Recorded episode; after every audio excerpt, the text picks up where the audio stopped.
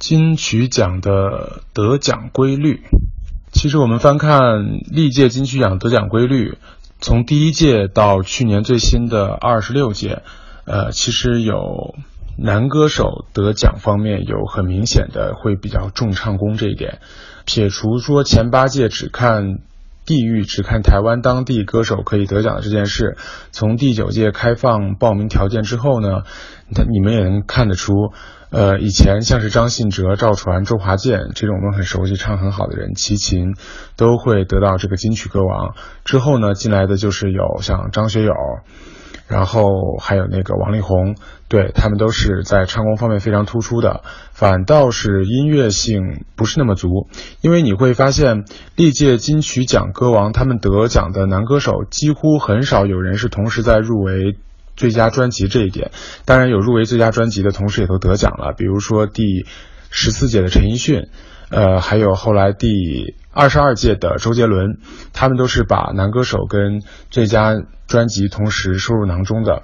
当然，呃，金曲奖基本上他们对男歌手的要求似乎是比女歌手要低一点，因为下面要说到女歌手，你就会发现，历届金曲奖绝大多数的得奖女歌手，她们都是要同时入围最佳专辑。才能从其他没有入围最佳国语专辑的女歌手当中去抢走这个奖。你会发现，比如说早年可能现在小歌迷都不太熟悉的张清芳，呃，顺子，还有后来的杨乃文、张惠妹、那英，还有啊，莫文蔚是个例外，王菲。他们都是因为同时有入围最佳专辑，相对比其他同时入围最佳女歌手却没有入围最佳专辑的人来讲呢，他们得奖胜算就大一点。这个几乎在放在每一届都是准的。最后说到这个年度单曲，金曲奖似乎是第六届开始就取消。年度歌曲这个奖很奇怪，不知道为什么，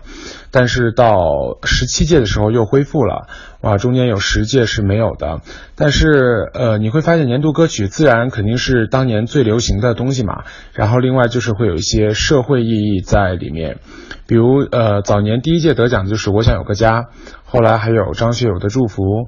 吻别。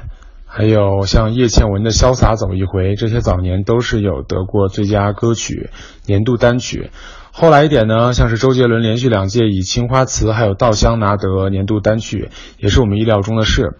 呃，《稻香》当年还打败的是《海角七号》得到这个奖，可能就是因为《稻香》相比较《海角七号》的本土情怀，它具有更广为普世的呃情怀关照，我觉得是这个原因。包括胡德夫的《太平洋的风》，这些基本上都是让让你想起来，都是可能代表那一年，你能想起来那一年的社会状况是怎样，那一年的流行程度是怎样。颁奖几乎是这样一个状况，所以今年我觉得，其实田馥甄的小幸运应该是得奖可能性最高的，论流行度、论话题度、论这个社会的爆款程度来讲，都是不可或缺的一个非常厉害的一个得奖的强有力竞争者。